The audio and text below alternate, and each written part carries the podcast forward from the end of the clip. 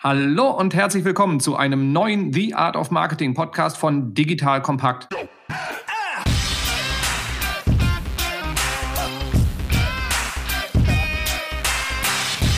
Mein Name ist Robin Heinze. Ich bin Mitgründer und Geschäftsführer der Online-Marketing-Agentur Morefire.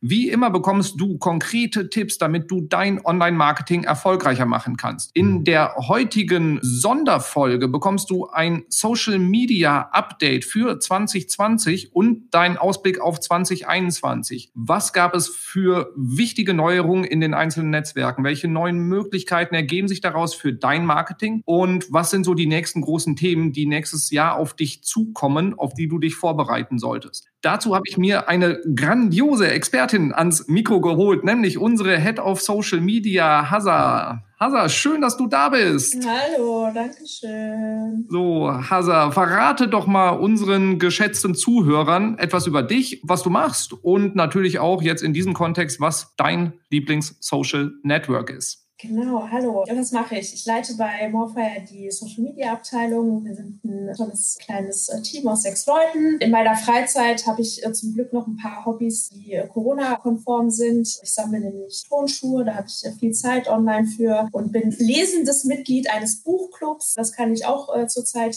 viel und gut machen. Mein persönliches Lieblingsnetzwerk ist tatsächlich Twitter und Instagram. Wenn ich mich aber entscheiden müsste, dann wäre das Twitter. Die App würde ich nicht löschen. Warum? Weil die für mich so meine Interessen am besten abdeckt und ich mich da am besten informieren kann und alle Standpunkte und Sichtweisen so bei den Themen, die für mich relevant sind, mitbekomme. Und auch, dass das ein sehr schnelles Netzwerk ist, finde ich faszinierend und da kriegt man immer so alle Trends mit und das ist mein Ding. Sehr schön. Meine Antwort auf die Frage, welches Social Network würde ich nicht löschen auf meinem Handy, ist bei mir LinkedIn geworden. Mhm. Hintergrund ist ganz simpel. Also LinkedIn ist für mich so das Netzwerk, wo ich tatsächlich am aktivsten bin. Twitter ist für mich ein reines Konsummedium. Also da mache ich fast nichts, aber es ist für mich tatsächlich auch eine der wichtigsten Nachrichtenquellen. Also insofern haben wir da eine Überschneidung. Facebook und Instagram habe ich schon vom Handy gelöscht, weil das ist aus Konsumentensicht totale Zeitverschwendung. Das machen ja viele, so nur noch bestimmte Apps auf ihrem Handy zu lassen oder sich so Apps runterzuladen, die den Konsum regulieren. Aber zum Glück nicht der Großteil der Verbraucher, denn das würde dein Leben wahrscheinlich deutlich schwieriger machen. Und das ist jetzt eine Sonderfolge, weil wir gesagt haben, wir machen jetzt mal außer der Reihe. Wir sind zum Jahresende. Es hat sich unglaublich viel getan in den einzelnen Netzwerken. Und dann deklinieren wir gleich mal durch, was hat sich in den wichtigsten Netzwerken alles verändert? Was ist an neuen Dingen dazugekommen? Und vor allem, welche wichtigen Neuerungen werden denn da kommen, auf die sich hier die Marketingentscheider, die uns zuhören, vorbereiten wollen? Und wir haben auf dem Programm heute, wenn, korrigiere mich, Facebook, Insta, LinkedIn. Haben wir Xing mit dabei? In Nebensätzen haben wir Xing mit dabei. okay. Das Netzwerk-Update. Aus Gründen. Ich glaube, Pinterest war noch mit dabei, TikTok war noch mit dabei und auch Twitter war, glaube ich, kurz mit dabei. Genau, richtig. Wunderbar.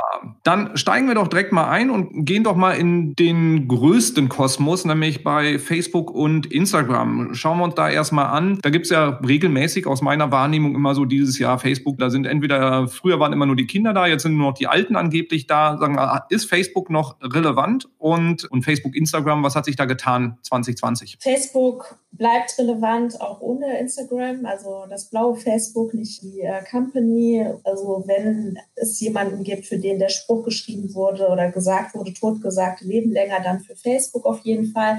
Aber und das, äh, das ist ein wichtiges Aber. Zehn Jahre nach dem Launch von Instagram ist jetzt in Deutschland so, nach der neuen CTF-Online-Studie, dass mehr Menschen täglich Instagram nutzten als Facebook. Also sehr marginaler Unterschied. 15 zu 14 Prozent täglicher Nutzung. Wenn man sich jedoch anschaut, dass noch 21 Prozent 2019 Facebook täglich genutzt werden, ist es auf jeden Fall schon ein relevanter Trend. Das bedeutet aber gar nicht, dass Facebook unwichtig wird, an Relevanz verliert. Das zeigt einfach nur deutlich, wie wichtig auch Instagram für die Facebook Company geworden ist. Und wir sprechen bei Facebook natürlich von so einer hohen Sättigung an Nutzerzahlen, also an absoluten Zahlen, da die tägliche Nutzung nur ein Faktor in der Bewertung der Relevanz ist. Also Facebook als Netzwerk behält seine Relevanz und Instagram steigert sie einfach nur noch mehr. Ne? Also es kann ja auch zwei positive Dinge geben. Zudem, also es passt auch dazu, dass in diesem Jahr viel mehr auf Instagram tatsächlich passiert ist als auf Facebook. So Corona-Pandemie getrieben, viel auch im E-Commerce-Bereich. Zum Beispiel, dass die Instagram-Shops auch in Deutschland ausgerollt wurden. Das heißt, im Explore-Bereich in der App gibt es extra so ein Tab, wo man auf Shops gehen kann und da können Unternehmen ihre Produkte präsentieren.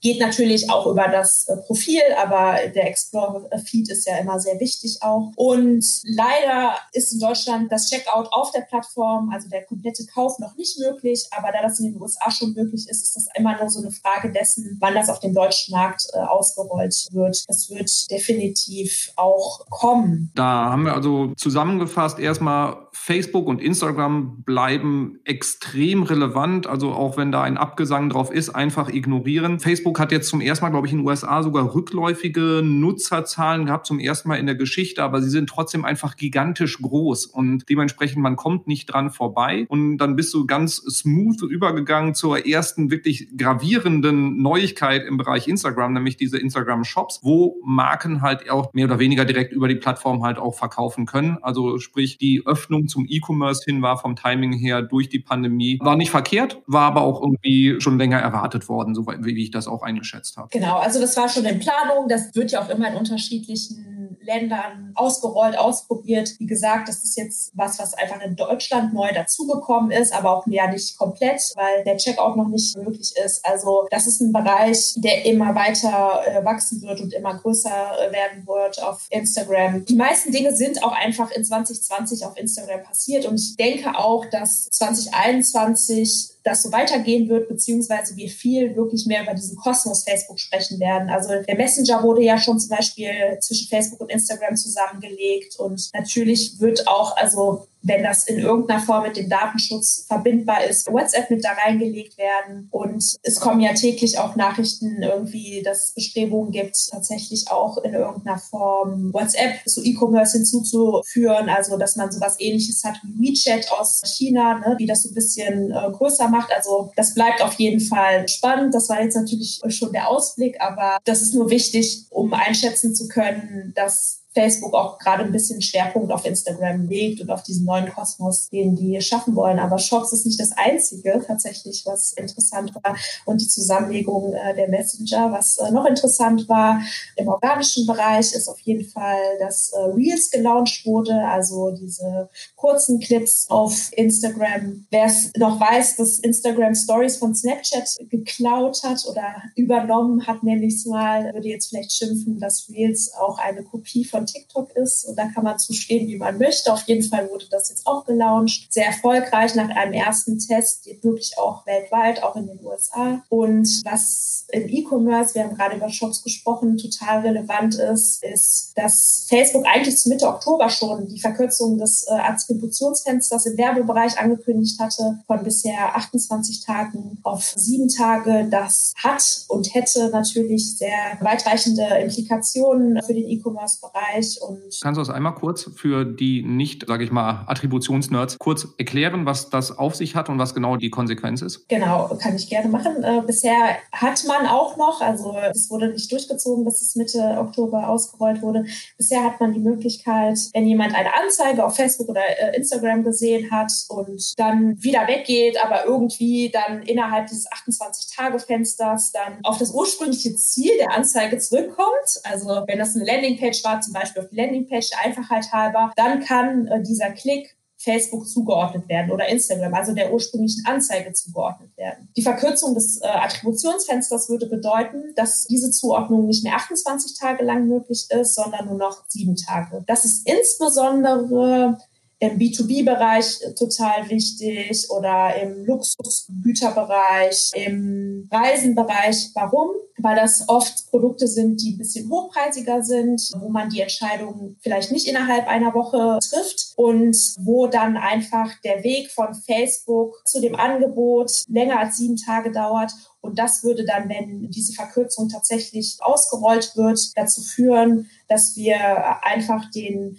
Effekt, den Facebook in der Customer Journey hat, dass der unterrepräsentiert wird, weil äh, sich die Messungsgrundlage ändert. Also das ist so der Effekt, der am äh, stärksten wiegt. Und das wurde aber noch nicht ausgerollt. Das sind die guten Nachrichten. Ich glaube, dass es daran liegt, dass Facebook noch versucht, Black Friday mitzunehmen und vielleicht auch noch das Weihnachtsgeschäft. Aber ich fürchte, dass wir uns äh, spätestens Anfang nächsten Jahres darauf einstellen müssen. Das sind so Dinge, die kann man einfach nicht ändern, die muss man akzeptieren. Was Facebook dazu bewogen hat, kann man sich ja auch denken. Für alle, die dran hängen, insbesondere ja dann auch E-Commerce, die, für die diese Attribution extrem wichtig ist, ist einfach ein sehr, sehr relevantes Thema, was man unbedingt weiter verfolgen sollte. Und wir können davon ausgehen, dass also spätestens nach dem Weihnachtsgeschäft da auch irgendwann Nägel mit Köpfen gemacht werden. Also wenn der Q4-Wahnsinn irgendwie durch ist, wird da was kommen. Ja, das glaube ich auch. Also wenn man jetzt die Möglichkeit hat, schon irgendwelche Vorbereitungen zu treffen, also dass man man sauberer mit Parametern arbeitet oder sein Tracking verändert, verbessert, da irgendwie alles ein bisschen sauberer aufsetzt, dann ist jetzt auf jeden Fall jetzt schon der richtige äh, Zeitpunkt, sich darauf einzustellen, dass diese Änderungen kommen werden. So, gucken wir noch mal ein bisschen auf 2020. War ja ein, sage ich mal, bisher sehr spezielles Jahr. Äh, wir haben eine Pandemie, also ist meine erste. Mhm. Und äh, ging den meisten wahrscheinlich auch so. Dementsprechend haben wir eine sehr, sehr starke Verschiebung ja auch der Mediennutzung gehabt. Und das hat ja auch mit den Budgets, Kosten, Preisen etc. was gemacht. Wie war die Entwicklung bei Facebook und Insta im Bereich CPM oder CPC? Ja, genau. Also die Mediennutzung die Personen, die äh, sich dem entziehen konnten, können es vielleicht nicht nachvollziehen, aber ich glaube, viele können es nachvollziehen, hat sich äh, schon auch in Richtung dieses Internets äh, verschoben und auch viel in Richtung der sozialen Netzwerke, da wir ja in einem Auktionssystem meistens drin sind, wenn wir Werbung auf Facebook oder Instagram machen. Ja, die Entwicklung ist nicht so erfreulich, es ist auf jeden Fall alles teurer geworden. Ist klar, die Konkurrenz ist gestiegen, viele Angebote, Produkte, Budgets ja auch einfach, die abstrakter sind, die man für analoge äh, Dinge hatte, für stationäre Dinge hatte, wurden äh, einfach ins Digitale, ins Online-Marketing verschoben und das hat einfach dazu geführt, dass die Preise gestiegen sind. Man kann jetzt eigentlich gar nicht unbedingt sagen, dass es unbezahlbar geworden ist. Also da Facebook ja noch ein bezahlbares Netzwerk ist, bewegen wir uns da noch im 0, x Cent-Bereich Steigerung, aber das kann natürlich gerade im E-Commerce viel ausmachen und da muss man so ein bisschen schauen, wie die Entwicklung ist. Aber leider ist es sehr häufig so, dass wenn Preise einmal steigen, dass sie dann selten wieder fallen. Meine Hoffnung war ja im Prinzip, dass ich meine, ein großes Kundensegment, insbesondere im Bereich Retargeting, ist ja durch den ganzen Travel-Bereich, die Booking.coms etc. sind ja alle weggefallen im Endeffekt. Die haben ihre Budgets komplett gecuttet, was nachvollziehbar ist. Gleichzeitig ist das Inventar ja gestiegen. Das heißt, wir haben eine deutlich gestiegene Nutzung gehabt und Inventaransteigerung wäre ja eigentlich die Idee, dass dadurch eine Inflation kommt, sodass die Preise fallen. Aber das hat leider, ist mein, meine Hoffnung und dieses, sag ich mal, mit durch Dreisatz getriebene simple Rechenspiel ist so nicht aufgegangen. Jetzt müssen wir einfach mal gucken. Wir haben jetzt quasi den intensiven Ausverkauf mit Preissteigerungen in Q4 durch jetzt Black Friday, dann Cyber Monday und dann natürlich das komplette Weihnachtsgeschäft. Und ich denke, so ab Februar wird man frühestens irgendwie eine Normalisierung wieder sehen und einfach gucken, wo es 2021 hingeht. Aber viele der neuen Werbungtreibenden, die jetzt entdeckt haben, dass Facebook und Insta tatsächlich ein relevanter, ein profitabler Kanal sein können, werden ihre Budgets nicht wieder abziehen, vermutlich. Haben sie ja kurzfristig gemacht auf äh, Facebook tatsächlich. Da gab es ja so einen kurzen Boykott. Können wir auch noch äh, erwähnen, auch wenn der in Deutschland nicht so relevant war, gab es ja einen kurzen Boykott. Ja, also nee, werden die natürlich nicht abziehen. Ne? Vor allen Dingen, wenn die Leistung äh, stimmt. Und die stimmt eigentlich immer auf Facebook und Instagram. Das ist ja auch der Grund, warum wir das als erstes darüber sprechen und wir nie nie drumherum kommen, darüber zu sprechen. Und das ist auch einfach der Grund, warum im Backend beispielsweise der Business Manager auch immer so das Beispiel dafür ist, wenn andere irgendwie ihre Campaign Manager, Business Manager, wie sie alle heißen, aufbauen. Also das ist einfach der Goldstandard ähm, im Paid äh, Advertising. Und ähm, Instagram versucht auch im organischen Bereich natürlich immer der Goldstandard zu bleiben bleiben. Ne? Das ist ja auch der Grund, warum die dann so schnell Reels versuchen äh, zu kopieren und dann weltweit auch ausrollen. Ne? Bei dem Netzwerk ist der Ausblick eigentlich immer, dass es spannend bleibt. Warum? Die Marktmacht ist halt total groß und dadurch entsteht natürlich unternehmensseitig ein sehr großes intrinsisches Interesse, diese Marktmacht auszubauen oder zumindest beizubehalten. Andererseits dringen sehr interessante Player auch von unterschiedlichen Seiten auf den Markt und das bleibt auf jeden Fall sehr spannend was wir da sehen werden. Ja, ich glaube, also Facebook aus organischer Sicht werden sie nicht mehr wachsen können. Ich meine, ohne äh, Instagram ist ja auch ein Zukauf gewesen, WhatsApp war auch ein Zukauf, sehr intelligente Zukäufe. Andere Zukäufe in dieser Größenordnung werden wahrscheinlich von den Kartellbehörden nicht mehr genehmigt werden. Da können wir mal von ausgehen. Ich glaube, auch diese Verzahnung, die Facebook vorhat, also dass sie alles ineinander integrieren, die Messenger, das WhatsApp und der Facebook Messenger zusammenfließen. Ich glaube, das ist auch der Versuch, den Kartellbehörden es so schwer wie möglich zu machen, das ganze Ding zu zerstarken, weil ansonsten wäre so zum Beispiel eine Trennung von Facebook und Instagram, um Marktmacht zu reduzieren, ist in den USA ja sehr beliebt, das Spiel, könnte eine logische Konsequenz sein. Aber ja, Facebook versucht dem, glaube ich, gerade so ein bisschen vorzubeugen. Und ich glaube, diese Verzahnung von Messenger hin zu, also so auch da die, die Adaption aus dem chinesischen Markt mit WeChat. Ich glaube, Facebook Facebook könnte da ein sehr relevanter Kanal sein für Unternehmen, ihre Kundenkommunikation auch dahin zu verlagern. Wo ich allerdings sehr, sehr vorsichtig werde, weil dann bin ich abhängig von Kundenzugang durch Facebook, was eigentlich aus strategischer Sicht nie clever ist. Jetzt hast du aber den Nerd Talk gemacht. Äh, ähm, ja, klar, stimmt. Muss man abwarten. Man hat ja auch unterschiedliche Sichtweisen. Also wir auf dem deutschen Markt gucken ja total stark immer auf WhatsApp, weil das unser Messenger ist, den wir am meisten benutzen. Aber zum Beispiel der Facebook Messenger wird ja auch tatsächlich total viel genutzt. Also da ist noch viel Potenzial. Ich persönlich kann es mir jetzt, also die Entwicklung ist dahingehend wie jetzt WeChat. Also, falls es nicht bekannt ist, ist einfach eine App, in der man eigentlich alles machen kann in China und man kann sogar Einkäufe, also äh, echte Einkäufe auch machen und man kann sich unterschiedliche Sachen dazu kaufen. Alles andere würde tatsächlich gar keinen äh, Sinn ergeben. Da muss man immer so ein bisschen abwarten, ne, wie schnell die Dynamik ist, wie schnell bei so einem großen Unternehmen da auch wirklich der Handlungsdruck ist. Das ist ja auch ein wichtiges Thema. Ne? Also sehr lange kam nicht sehr viel auf Facebook und jetzt, als alle angefangen haben, halt über andere Netzwerke zu sprechen, über die wir auch noch sprechen werden. Dann kam halt total viel auch neue Innovationen auf Facebook beziehungsweise auf Instagram. Fassen wir zusammen. Facebook bleibt relevant, Instagram bleibt relevant oder wächst in seiner Relevanz sogar insbesondere für den B2C-Bereich, Facebook für B2B und das nehme ich dann doch mal als Steilvorlage, um mal zu einem der Rising Stars, also Facebook, Insta sind ja eher schon da im gesättigten Bereich und jetzt gehen wir zu einem Rising Star, nämlich zu LinkedIn, was im B2B-Bereich schon 2019 auf einem Echttraktion bekommen hat in Deutschland und 2020 so voll durch die Decke geschossen ist, oder? Ja,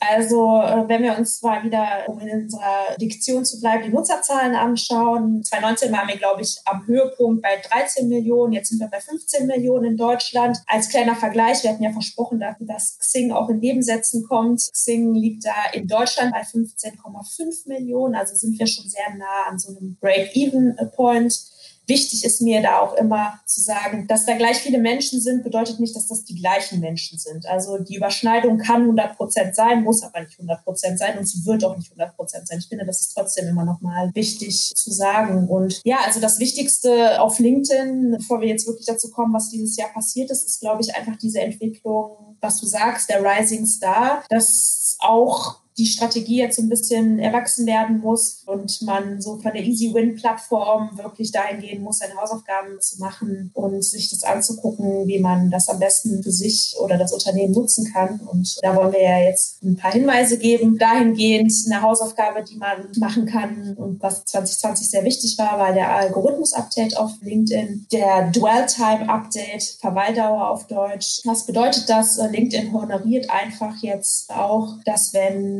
Nutzer auf Posts länger verweilen, weil warum eine hohe Verweildauer auf einem Post zeigt einfach eine hohe Relevanz. Und wir sind ja jetzt an dem Punkt, an dem Facebook auch schon länger war, um die Brücke zu schlagen. Und je mehr Inhalte kommen, je mehr Nutzer kommen. Und wir haben darüber gesprochen, dass allein jetzt irgendwie in einem Jahr mindestens zwei Millionen neue Nutzer in Deutschland dazugekommen sind. Desto bessere Prozesse, Algorithmen braucht man, um die Relevanz für die einzelnen Nutzer zu erhöhen. Und ein Algorithmus, der jetzt, wie gesagt, auf LinkedIn stattgefunden hat, ist die Verweildauer äh, als eine wichtige Metrik zu nehmen Was bedeutet das konkret? Das bedeutet, die Reichweite geht zurück, weil die Inhalte überwiegend nur noch Leuten angezeigt werden, die eine hohe, eine gute Verweildauer auf den Posts haben. Aber die sogenannten Social Reactions, also Social Signals, also die äh, Interaktion auf LinkedIn jeglicher Form, also sei es irgendwie ein Emoticon, ein Share oder ein Kommentar, die gehen eigentlich absolut gesehen nicht zurück mit einer gesunkenen Reichweite, aber gleichbleibenden äh, sozialen Interaktionen steigt einfach die Engagementrate. Und so ist das ein Problem, das vielleicht viele von euch auch so in ihrem Feed gesehen haben, dass sich viele dann bei den Kopf zerbrechen. Oh mein Gott, meine Reichweite ist gesunken. Was kann ich tun, um meine Reichweite wieder zu stabilisieren? Wann soll ich posten? Was soll ich posten? Soll ich wirklich äh, Karussell-Ads mit 39 Slides machen? Was man machen könnte beispielsweise, um gerade von Unternehmensinhalten die Reichweite ein bisschen nochmal zu boosten oder auch andere Zielgruppen zu erreichen wäre, an das Thema Corporate Influencer anzudocken. Da muss ich einmal kurz reingrätschen, bevor wir den Absatz machen, würde Mach ich einmal nochmal kurz, bevor wir im Nerd Talk eine Stufe weitergehen, noch einmal kurz auf das ganze Thema allgemeinen Content auf LinkedIn, weil was du so sagst, da bin ich gerade auch dann hängen geblieben bei diesem Thema, dass die Leute sich sehr intensiv damit beschäftigen, wie sie organische Reichweite bekommen. Weil LinkedIn hat nach wie vor im Vergleich zu allen anderen Netzwerken, so insbesondere so B2B-Kontext, kannst du darüber sehr, sehr gut organische Reichweite kriegen. Also wenn ich irgendwie was poste und das irgendwie einigermaßen schön aufbereitet, dann habe ich auf jeden Fall eine vierstellige Zahl an Leuten, die das organisch sehen und dass ich einen Cent investiere. Und ich habe eine verhältnismäßig geringe Reichweite, wenn ich mir das mit, sage ich mal, prominenten Namen da anschaue. Und was mir aufgefallen ist, bevor auch dieses Dwell-Time-Update kam, ich habe das sehr begrüßt, ist, dass die Leute sich intensiv, also die, die viel LinkedIn machen, sich intensiv damit beschäftigen, wie sie den LinkedIn-Algorithmus irgendwie bespielen können und überlegt so, wie viel Emojis muss ich in meinen Post machen, zu welcher Uhrzeit, Tageszeit, den Link immer in den ersten Kommentar und nicht in den Text, weil LinkedIn es nicht mag, rauszulinken und so. Also so dieses,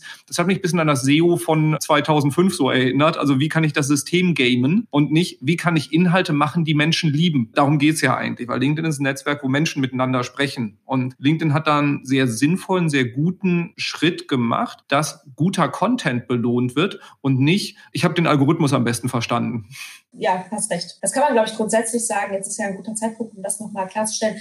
Bitte versucht nicht irgendwelchen Algorithmen hinterherzulaufen, macht einfach die Inhalte, die zu eurer Zielgruppe passen. Das ist das Wichtige, ne? nicht natürlich auf die Art und Weise, wie sie zu euch passen, also sowas, was Tonalität anbelangt, auch was Emojis anbelangt, was der Robin gesagt hat. Das werde ich sehr oft gefragt, wie viele Emojis und welche darf man verwenden. Man muss gar keinen verwenden, aber wenn man das möchte, dann soll man die verwenden. Man soll das einfach so machen, wie es passt zu einem selber, wie es äh, zum Unternehmen passt. Aber postet bitte so, dass es an eure Zielgruppe gerichtet ist und zur Zielgruppe passt. Das finde ich ist bei Videos auch so eine Sache. Was bedeutet das? Also die meisten Leute, man denkt es vielleicht selber nicht, aber auch auf LinkedIn wird am meisten mobil konsumiert. Wenn da irgendwie ein Video ist, das acht Minuten 20 geht, dann schaut sich das keiner an. Natürlich glaube ich, dass die Aufmerksamkeitsspanne, ich habe keine Zahlen, deswegen ist es tatsächlich eine, ein Glauben, auf LinkedIn höher ist und man sich da auch mal was anguckt, was so eine YouTube-Länge hat, also so irgendwas zwischen 2,30 und 4 Minuten. Aber irgendwann ist halt auch mal gut. Also man will auch mal weiter scrollen und man möchte auch mal sich andere äh, Sachen angucken. Also bitte immer von der Zielgruppe her denken und nicht versuchen, den Algorithmus ein Schnippchen zu schlagen, wie man so schön sagt. Jawohl, also Content-Strategie, guten Content machen, viel auch ausprobieren, experimentieren, neugierig sein und gucken einfach, was funktioniert und sich auch nicht ärgern, wenn man mal einen Post macht, der einfach so gar nicht funktioniert. Das kommt halt einfach mal vor. Und dann hat ein Post halt eben nur 30 Views und der, der danach geht voll durch die Decke und hat halt eben 8000. Also passiert halt auch einfach mal. Die KPI-Algorithmus-Optimierung sollte nicht unbedingt im Fokus stehen. Ja, es gibt so Leute, die dann das screenshotten und dann das Bild von dem Post teilen, ne, weil der keine Reichweite bekommen hat. Da frage ich, ist dein Inhalt so geil oder ist das einfach dein Ego, also ich meine das ist auch gar nicht böse, ne? muss man halt wissen. Kann auch sein, dass der Inhalt so geil ist. Ne? Ich hatte jetzt auch die Tage noch gesehen, wo jemand dann sagte, es gibt irgendwie einzelne Wörter, wenn die im Post drin sind, dann bleibt der Post quasi auf jeden Fall auf dem Boden und kommt gar nicht zum Fliegen. Und wenn du irgendwie merkst, dass kein Mensch das jemals sieht, dann solltest du drüber nachdenken und überlegen, was der Algorithmus daran irgendwie vielleicht doof finden könnte. Aber ansonsten kümmere dich um Inhalte, die Nutzer lieben. Das gilt für jedes Netzwerk, für alles, was du im Content Marketing machst. Richtig. Und damit machen wir doch mal den Überschwenk dazu, zu diesem Punkt, soll ich als Unternehmen auftreten bei LinkedIn, also ein Unternehmensprofil machen, oder soll ich Menschen aus dem Unternehmen an die Rampe stellen, weil du hattest vorhin schon eins der Social Media Schlagwörter Corporate Influencer angetriggert. Mhm. Was sagst du? Ich sag beides. Corporate Influencer, was bedeutet das? Ganz kurz auch nur gesagt, das sind einfach äh, Mitarbeiter eines Unternehmens, die sich bereit erklären, auf sozial, in der Social Media Welt Inhalte des Unternehmens zu teilen, nicht nur, aber auch Inhalte und sich da mit und für das Unternehmen zu positionieren. Also aus Sicht der Unternehmen ist das dann halt Corporate Influencer, aus persönlicher Sicht wäre das dieses Personal Branding, was ja auch so ein äh, Buzzword ist. Aber aus meiner Sicht ist es immer eine integrierte Strategie. Also man sollte als Unternehmen nicht darauf verzichten, auch eine Unternehmensseite zu haben, auch Inhalte zu teilen ich glaube, dass das was ist, wo man sieht, dass man sich das aufteilen kann, dass von Unternehmensseite vielleicht Inhalte, die ein bisschen leichter sind, behind the scenes, Teaminhalte, menschliche Inhalte besser funktionieren, aber tatsächliche fachliche Inhalte, welcher Art auch immer, dann über die Mitarbeitenden, die Experten des Unternehmens besser funktionieren. Und da kann man viel machen, um Mitarbeiter, die man hat, zu motivieren, dass sie die Inhalte teilen, sich vielleicht an so einem Programm beteiligen. Was bedeutet viel machen? Also das bedeutet einfach wirklich, dass man strategisch da herangehen kann, den Kollegen, die das machen möchten, die da Lust drauf haben, die auch vielleicht noch gar nicht so große Zielgruppen haben, aber die auch Lust haben zu sagen, so, oh ja, ich höre nur noch so viel über LinkedIn, ich habe einfach wirklich Bock darauf, dass man denen die Hilfe gibt, die die brauchen. Das kann alles bedeuten. Das kann bedeuten, mal in der Anfangszeit über die Posts drüber zu gucken. Das kann bedeuten, denen irgendwie Canva-Vorlagen zu basteln, damit die Grafiken für ihre Posts haben. Das kann bedeuten, dass man deren Inhalte auch pusht, indem man zum Beispiel unter deren in Posts auch kommentiert. Also das kann unterschiedliche Dinge haben und aus Unternehmersicht bedeutet das Arbeitgebersicht bedeutet das auch immer, dem bitte ein bisschen Zeit einzuräumen, einfach das wertzuschätzen, dass jemand sagt, der hat Bock darauf, äh, Unternehmensinhalte zu teilen auf seiner persönlichen Plattform mit seinem eigenen Gesicht, als sein Netzwerk und neben Zeit natürlich auch Wertschätzung. Also in welcher Form auch immer. Das muss, glaube ich, jedes Unternehmen für sich entscheiden, welche Form von Wertschätzung da die passende ist. Aber ich denke, ein Danke ist überall in irgendeiner Form drin. Nicht geschimpft ist genug gelobt. Ja. Wir sind ja in Nordrhein-Westfalen. Also das darf man vielleicht hier sagen. Wir sitzen gerade in Nordrhein-Westfalen. Da darf man auch Danke sagen.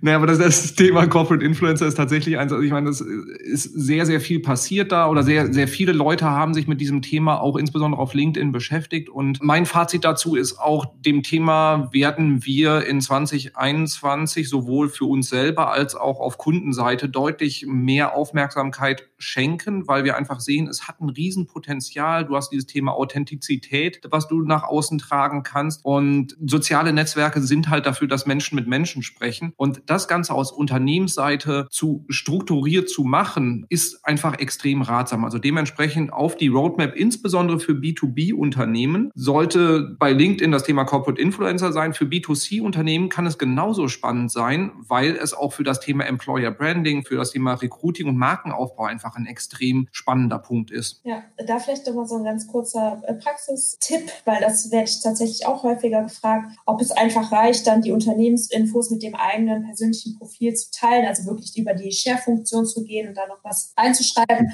Grundsätzlich besser als nichts. Aber bevor man das macht, würde ich sogar empfehlen, lieber die Person aus dem Netzwerk, für die der Beitrag wirklich relevant ist, unter dann den Beitrag des Unternehmens zu markieren und da einen kurzen Satz darüber zu schreiben. Das hat eigentlich dann oft mehr Traktion und Wirkung als nur das Teilen. Also das ist nochmal so ein kleiner Tipp. Also wenn man nicht weiß, was man dazu schreiben soll, weil das vielleicht nicht unbedingt das Thema ist, dann kann man einfach da mal so einen kleinen Kommentar drunter setzen. Sehr schön. Guter, kleiner, simpler Praxistipp. Einfach mal ausprobieren. So, damit gehen wir dann mal rüber zu einem der neueren Features bei LinkedIn, die 2020 im organischen Bereich gekommen sind. Und das ist das Thema Live-Videos. Wir haben es selber jetzt auch erst vor kurzem freigeschaltet bekommen für Morfire und haben da auch dann äh, direkt aus unserer Kneipe raus einen Live-Kneipen-Talk virtuell gemacht. Und ja, das Feature, ich weiß gar nicht, wie lange es das schon in Deutschland gibt. Aber erzähl mal, wie relevant ist das? Wofür ist es gedacht? Wer sollte es einsetzen? Also vorweg, du hast gesagt, schon äh, freigeschaltet bekommen. Ihr müsst euch dafür melden, registrieren und dann dauert das bis zu zehn Tage, dass es freigeschaltet wird. Also wundert euch nicht, wenn ihr das noch nicht habt. Geht einfach in den Prozess rein und dann könnt ihr das auch bekommen, das vorweg. Das wurde, glaube ich, sogar schon Ende 2019 mit den Stories zusammen angekündigt, hat jetzt natürlich einfach dann sehr viel Fahrt bekommen, wie alle digitalen Live-Formate aus Gründen. Und ja, also ich glaube, dass das, äh, so wir das ja auch tatsächlich bei unserem Debüt genutzt haben, dass das stationäre Formate ersetzen kann bis zu einer bestimmten Größe, dass man das dafür nutzen kann. Und ansonsten, wenn sich die Lage wieder normalisiert, da sehr, sehr, sehr viele unterschiedliche Möglichkeiten sind, äh, das zu nutzen. Also man kann Live-Videos für QAs nutzen wenn man irgendwie einen Geschäftsführer hat, wenn man irgendwie einen Corporate Influencer hat, der eine große Reichweite hat, kann man den von Q&A setzen. Man kann bei Messen irgendwie schnell ein Live-Video machen, wenn das mit der Geräuschkulisse passt, aber kann da irgendwie noch was machen. Also die Möglichkeiten sind, glaube ich, sehr groß, um das für Unternehmen zu nutzen. Und ich glaube auch, dass das zukünftig ein großer Bestandteil werden wird. Also ich kann es total verstehen bei Video an sich und bei Live-Video noch mehr ist ja immer Zurückhaltung, weil man immer so in sehr perfekten Kategorien denkt, gerade wenn es um Bewegtbild geht. Aber das kann man getrost über Bord lassen und sich da auch auf jeden Fall ausprobieren. Das Ausprobieren bedeutet ja auch nicht, dass man sich keine Gedanken machen soll, aber ausprobieren bedeutet, dass es nicht perfekt sein muss. Wir haben jetzt die ersten Erfahrungswerte gesammelt. Mit YouTube Live haben wir auch schon rumexperimentiert oder auch Facebook Live. Und LinkedIn ist halt eben einfach dann für die B2B-Unternehmen, die eine sehr wertige Zielgruppe haben, extrem spannend, was wir auch gesehen haben. Man kriegt keine gigantische Reichweite darüber. Also wenn man so ein kleines Unternehmen ist wie wir, für große sieht das natürlich schon komplett anders aus. Was aber spannend war, war die Interaktion und auch die Verweildauer der Leute. Also wir haben ganz, ganz viele, die, wir haben über eine Stunde gestreamt, dabei geblieben sind, Fragen gestellt haben, mitdiskutiert haben. Also das fand ich sehr beeindruckend. Und du kannst es auch, wenn du sagst, okay, Live-Formate, die sind schon was für uns über so Tools wie Restream.io haben wir es, glaube ich, gemacht, dass du quasi live live mit einem Schlag bei Facebook, YouTube und LinkedIn online warst, wo du halt eben dann auch dann direkt mal die Reichweite nochmal vergrößern kannst. Und ich glaube, dieses Live-Format generell, also auf LinkedIn im Speziellen, aber auch im Allgemeinen, auch durch Plattformen wie Twitch, wird deutlich mehr Traktion kriegen in 2021. Und äh, haben wir da schon Zahlen? Welche, also du hast jetzt qualitativ eine Einschätzung gegeben, aber kamen irgendwie über Facebook oder YouTube oder LinkedIn mehr Zuschauer, weil das war ja schon das zweite Mal, aber wir konnten erst das erste Mal auf LinkedIn streamen, weil wir auch den Prozess noch durchlaufen mussten. Twitter wurde ja rausgeworfen, das muss ich hier nochmal kritisch anmerken. Aber haben wir denn da Erfahrungswerte, die wir vielleicht nach außen geben können? Oder? Haben wir, habe ich nicht auswendig. Ich glaube, wir hatten den größten Anteil tatsächlich bei Facebook, was allerdings auch an den Gästen und dem Thema und Community etc. liegen kann. Und weil es, glaube ich, da gelernter noch ist, dass es da das Live-Format gibt. Aber das ist auf jeden Fall ein Thema, dem wir uns dann auch im nächsten Jahr widmen werden, einfach zu gucken, wie kann man das Live-Format sinnvoll nutzen, dass der Aufwand überschaubar ist, also dass der einfach im, im Verhältnis ist und vor allen Dingen, dass du eine Vorbereitung und auch eine Verlängerung hinten rauskriegst, weil einfach nur dieses Live-Ding machen, ohne es anzukündigen, groß und dann danach mit dem Content auch nichts mehr machen, das ist vertan. Das macht überhaupt keinen Sinn. Wir sehen die Live-Formate von anderen, die richtig viel Traktion haben. Das sind die, die machen da halt eben auch eine Bewerbungskampagne Kampagne davor. Die sorgen dafür, dass da viel Alarm gemacht wird, damit die Leute dann auch auf den Punkt dann da sind und es wird nachher auch dann komplett ausgeschlachtet. Von einem Bewegbild zum nächsten. Wir haben uns alle drauf gefreut, auch lange angekündigt. LinkedIn Stories. Braucht man das? Was ist das?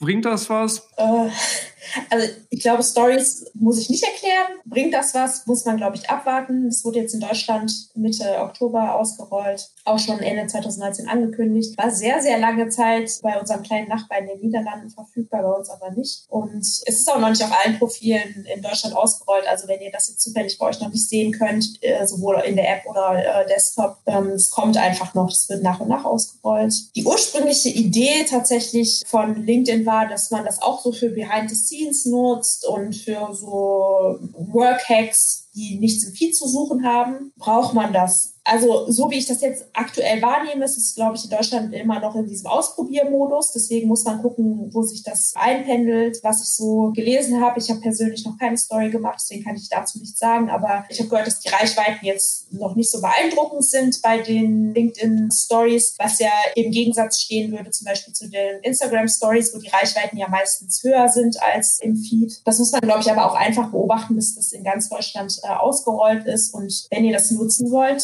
traut euch, macht euch vorher Gedanken auf jeden Fall. Die Idee dahinter ist ja, dass das teilwürdige Inhalte sind, aber die nicht zeitlos sind, deswegen nicht in den Feed gehören. Da kann äh, vieles dazugehören, wenn ihr einen kleinen Arbeitshack teilen wollt, den ihr habt. Und wenn das nur so ein kleiner Hack ist, den vielleicht euer Netzwerk nicht kennt, ne? also es kennt ja auch nicht jeder alles, probiert euch immer einfach mal so ein bisschen aus. Also die Qualität des Formats steigt ja auch mit dem Hirnschmalz, den wir als Nutzer reinlegen. Aber ich kann gar nicht, was sind denn so deine Erfahrungen? Wie gesagt, also ich habe noch gar keine Stories gemacht, deswegen habe ich da auch nicht so viel ähm, Erfahrung. Ich habe jetzt nicht so spannende Sachen gesehen, aber das muss gar nichts heißen. Es kann auch einfach bedeuten, dass ich eine schlechte Bubble habe. Ich habe selber auch tatsächlich, glaube ich, erst zweimal eine Story gemacht. Die Reichweite ist echt überschaubar im Vergleich zu Insta, wo sofort dann irgendwie gefühlt irgendwie 200 Leute das sehen und das ist deutlich weniger. Ich habe auch mit mehreren gesprochen. Erfahrungen sind ähnlich und die Inhalte, die ich bei anderen gesehen habe, die ich mir jetzt so ähm, aus, aus Neugier einfach mal angeschaut habe, um zu gucken, wie andere es nutzen. Ja, es ist noch nicht so richtig durchdrungen, glaube ich, was irgendwie auch dann den tatsächlichen Mehrwert liefert. Also insofern, glaube ich, sind wir da noch im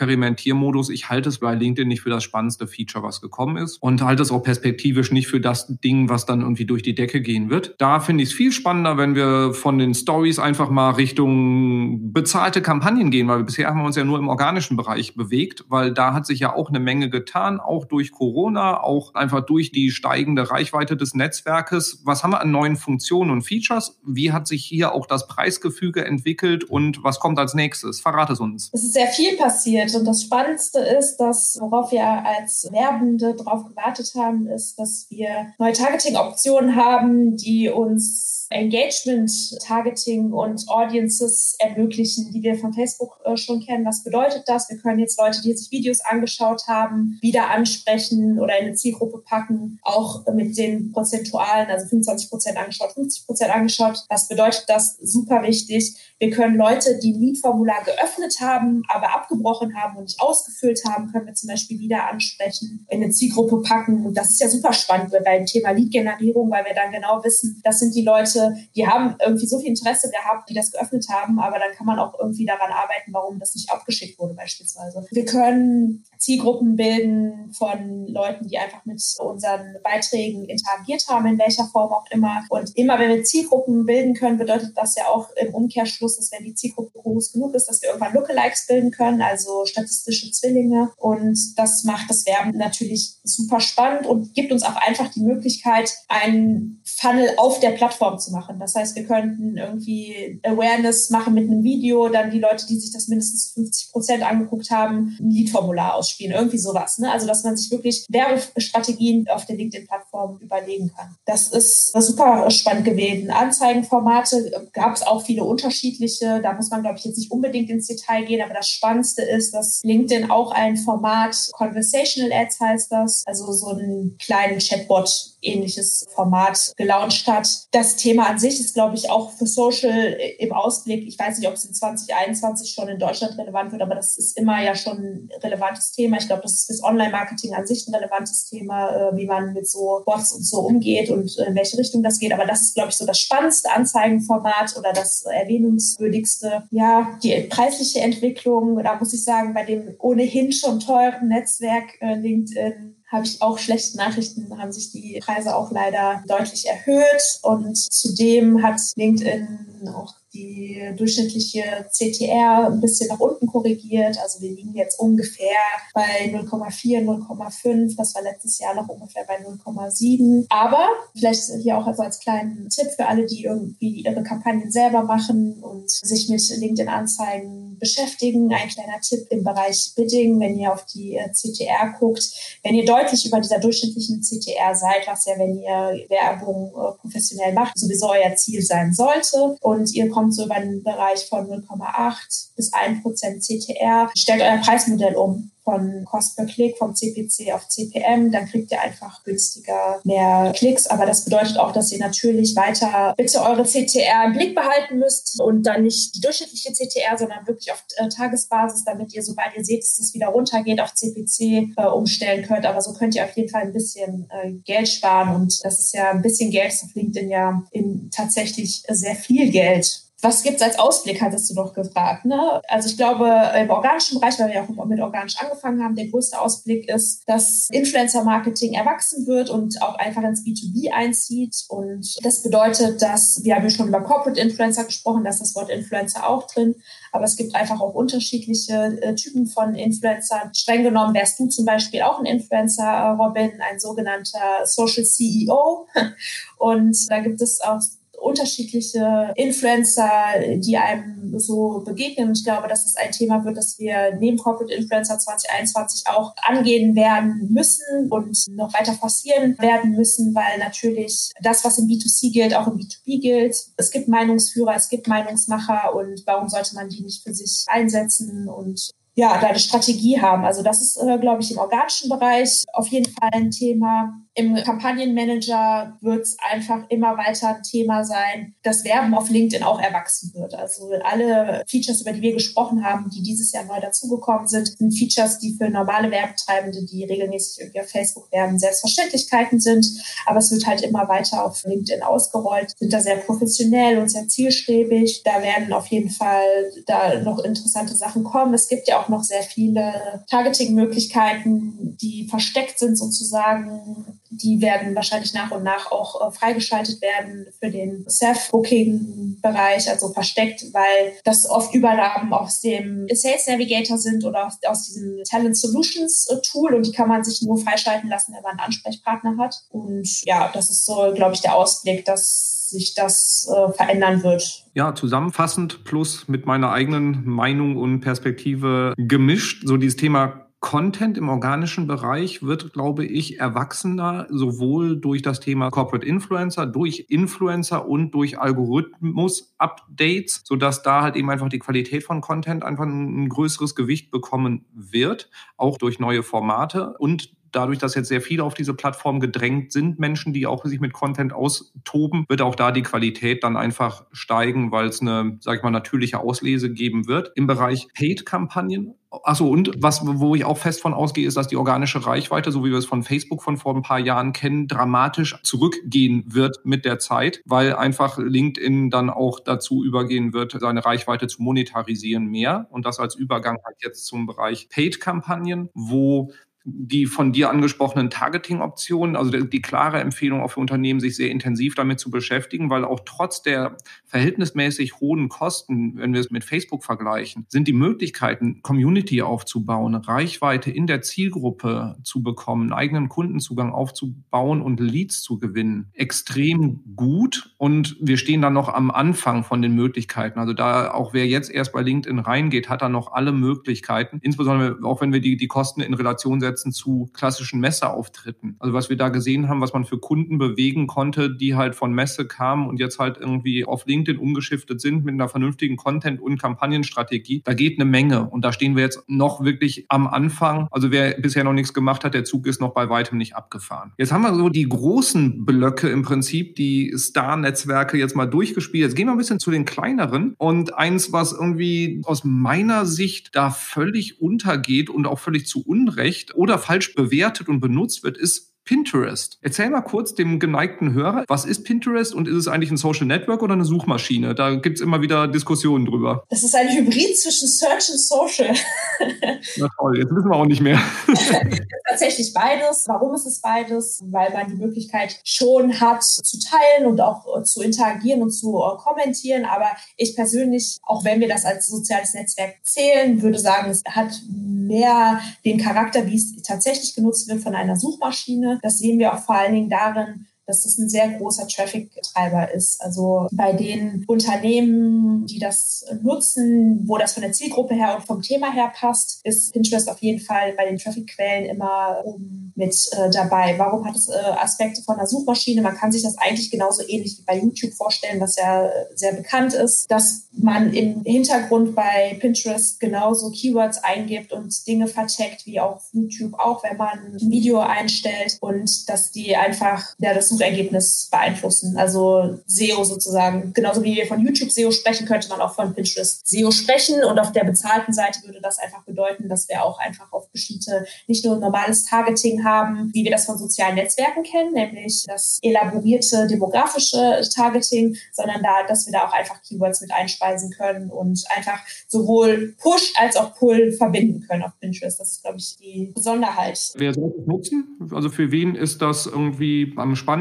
Es ist am spannendsten für äh, B2C-Unternehmen, die eine stark weibliche Zielgruppe haben, weil ich glaube 69 Prozent der Nutzerinnen muss man ja sagen, also der Nutzer auf Pinterest sind Frauen und 30 Prozent der deutschen Nutzer sind tatsächlich auch äh, Mütter. Also das ist ein sehr großer Markt, äh, den man nutzen kann. Was total wichtig ist auf Pinterest, relativ hohes Haushaltseinkommen, also natürlich auch einfach altersbedingt eher mittleres Alter, also 25 äh, plus. Also für Unternehmen im Do-it-yourself-Bereich, äh, E-Commerce, also da haben die auch total viel gemacht mit äh, Story-Pins, Shoppable-Pins, auch im Paid-Bereich, dass man jetzt Produktkataloge gut integrieren kann und Shopping-Ads machen kann. Das ist auf jeden Fall was. Nachhaltigkeitsbereich, also wenn man so in den Themen ist, Do-it-yourself, alles rund um was Frauen interessiert, ist ist jetzt natürlich blöd gesagt, aber einfach um das mal zusammenzufassen, Mode,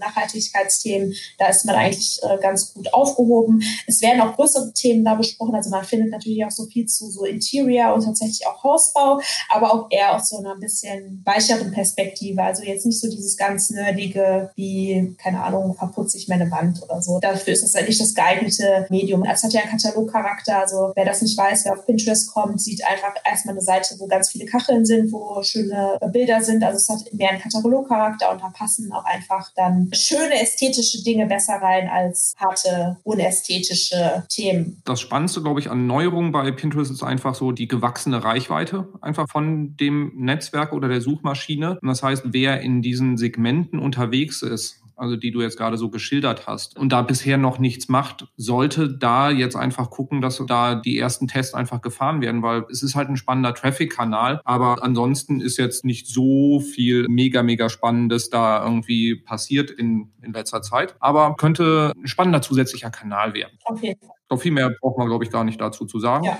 Und dann gucken wir uns doch mal noch das gehypteste Netzwerk, glaube ich, in 2020, nämlich TikTok an. Wie wichtig ist TikTok? Weil in den Nachrichten gab es ganz viel dazu. In meiner Lebensrealität ist es jetzt noch nicht so wirklich angekommen. Wie sieht es im allgemeinen Markt aus? Knapp 11 Millionen Nutzer in der absoluten Zahl, verhältnismäßig in der Nutzung, ein bisschen überschätzt. Ich glaube, die Überschätzung kommt genau daher, was du gesagt hast. Es ist medial äh, gehypt. Das ist aber ganz wertneutral. Es ist äh, in Deutschland sehr neu, hat äh, einfach dieses Jahr wirklich richtig Fahrt aufgenommen. Man hat Möglichkeiten, sehr mit einfachen Mitteln, weil das schon wirklich auch eher so quick, dirty, rough sehr authentisch noch ist. Authentisch bedeutet auch einfach in der Wohnung, irgendwo hinter, in der eigenen Wohnung, muss kein Hochglanzhintergrund sein, bekommt man viel Reichweite. Man kann es ausprobieren. Man muss sich da reindenken, weil äh, ich glaube, dass es in unserer Realität nicht angekommen ist, dass wir es uns so schnell ist und wir es zum Teil tatsächlich nicht verstehen. Das darf man, glaube ich, gerne zugeben. Aber gerade so im Recruiting und HR-Kontext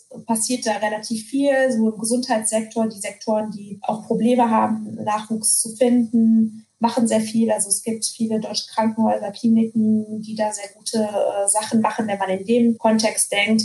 Und Branding, klar, passiert auch total viel. Das Spannendste da ist, glaube ich, dass es dieses Jahr endlich die Möglichkeit äh, geschaffen wurde, über die Self-Booking-Plattform selber Werbung zu machen. Das im Paid. Kampagnen sind sehr schwierig umzusetzen, weil einfach diese Authentizität gefragt ist und die zum Teil dann nicht so gut angenommen werden, selbst von großen Marken. Und im organischen Bereich, dass man ja diese Remix-Funktion hat als Content-Format, also dass man sich Videos einfach raussuchen kann und darauf eine Antwort in Anführungsstrichen Nachrichten eine Videoantwort formulieren kann. Ich glaube, das wird ein Trendsetter. Also ich glaube, das ist was, was bleiben wird, dass das so sozusagen der neue User-Generated Content ist, dass man mit Bewegtbild auf Dinge antwortet. So, das ist, das würde ich TikTok zusammenfassen. Ich glaube, das kann man jetzt noch nüchtern betrachten, aber ich kann alle nur ermutigen, bei denen es passt und die Ressourcen haben, das einfach mal auszuprobieren. Das gleiche gilt ja auch für Snap, was eher im Verhältnis dann, wenn man die Reichweite anschaut, unterschätzt wird. Das stimmt. Und es geht so ein bisschen unter, weil sie halt eben auch im Prinzip alles, was sie ausgemacht gemacht haben, hat Instagram dann irgendwie kopiert. Bisschen bitter für die. Aber im Endeffekt, wenn ich eine sehr junge Zielgruppe habe, ist TikTok zwar gehypt, aber wenn ich wirklich die Reichweite haben will, kann es sogar sinnvoller sein, sich zuerst mit Snap und dann mit TikTok zu beschäftigen. Das ist richtig. Snapchat hat dieses Jahr auch sehr große E-Commerce-Feature im bezahlten Bereich ausgemacht. Und bei Snapchat fällt natürlich der Druck ein bisschen weg, eigenen Content zu erstellen, weil das ja mehr auch als Messenger genutzt wird. Also die Zahlen sind so, wie du sagst. Es nutzen mehr ja, Jugendliche und junge Erwachsene Snapchat täglich, in, auch in Deutschland, als TikTok. Also wenn man sich entscheiden muss, sollte man erst einen Test auf Snapchat fahren, gerade im bezahlten Bereich, ne? also wenn man keinen äh, Content selber erstellen möchte, als auf TikTok. Jetzt habe ich die Zusammenfassung für dich gemacht. Wenn du das jetzt gerade hörst hier, lieber Zuhörer, und sagst so, boah, die großen Netzwerke kriegen jetzt auch hier in dieser Folge so viel Aufmerksamkeit und die kleinen so wenig, dann schreib uns gerne. Vielleicht macht es dann auch Sinn, dass wir irgendwann mal so die Hidden Champions des Social Media Kosmoses, wo wir dann auf Snapchat oder Snappy heißt es ja nur noch oder Jodel oder sonst was mal intensiver eingehen, können wir das auch gerne mal machen. Aber erfahrungsgemäß ist das große Interesse bei den großen Themen. Wir wollen aber noch ganz kurz auch noch mal einmal über deinen Favoriten über Twitter sprechen. Gibt es da was Neues? Auch gar nicht so viel, ehrlich gesagt. Also danke, dass wir das noch mit aufnehmen, aber es gab nicht so viel Neues. Ich glaube nur das, was auf Twitter relevant war, was sich aber auch grundsätzlich in Social Media dieses Jahr manifestiert hat und weiter geerdet hat, ist so dieses Thema Haltung zeigen und zu gesellschaftlichen oder politischen Themen Stellung beziehen und als Plattform auch. Und das hat sich, glaube ich, am prominentesten Beispiel von Trump gezeigt, dass ja Tweets, die falsche Informationen enthalten, gekennzeichnet werden, also wo dann einfach ein Warnhinweis sozusagen ist. Das hat im Rahmen der Wahl und auch, glaube ich, im Rahmen von Informationen zu Corona tatsächlich Facebook auch übernommen von äh, Twitter. Aber das ist so das, was auf Twitter am größten war. Also einfach so diese Kritik, wie man mit Fake News umgeht. Sehr schön. Dann haben wir, glaube ich, jetzt alle größeren, wichtigen Plattformen einmal durchdekliniert, geschaut, was es an neuen Sachen gab, worauf man sich einstellen sollte, was so die, die Schwerpunkte für 2021 sind ich glaube, zusammenfassend können wir auf jeden Fall sagen, dass Social Media sowas von dem Mainstream angekommen ist. Also für wen das noch irgendwie dieses nerdige Zeug ist, was die äh, jungen Leute da machen. Die Zeiten sind dringend vorbei. Was sehr auffällig ist, wir haben jetzt eine größere Anzahl an Netzwerken durchdekliniert. Das heißt, wir sehen eine starke Fragmentierung auch, was für Unternehmen natürlich die Herausforderung beinhaltet, sich da auch zu fokussieren, weil bevor man alle Netzwerke schlecht macht, irgendwann nur so halbherzig, dann lieber weniger und die dafür besonders besonders gut. Wir sehen B2B, B2C, also die E-Commerce da sind schon lange sehr, sehr stark in den Netzwerken unterwegs und bespielen die sehr gut. Die B2B da kommen da jetzt langsam hin, dank LinkedIn, aber auch Facebook bleibt da extrem relevant. Habe ich noch was Wichtiges vergessen in der Zusammenfassung? Ja, denkt an euer Tracking. Also macht das und setzt das alles bitte sauber auf, weil wir arbeiten auch mit Daten. Mainstream bedeutet auch mal ein bisschen leider erwachsen werden. Die wilden Zeiten sind vorbei. Wir steigen immer tiefer in die Analyse ein. Wir sind auf Daten Daten angewiesen und das ist einfach wirklich, wirklich, wirklich das Fundament, dass man ein gutes Tracking hat, dass man das, was der Datenschutzbeauftragte erlaubt, an Social Pixeln äh, installiert und sich selber damit den Freiraum schafft, den man für gutes Marketing braucht. Sehr schön. Vielen lieben Dank, lieber Hasa, für all den hochwertigen, spannenden pragmatischen, praxisrelevanten Input.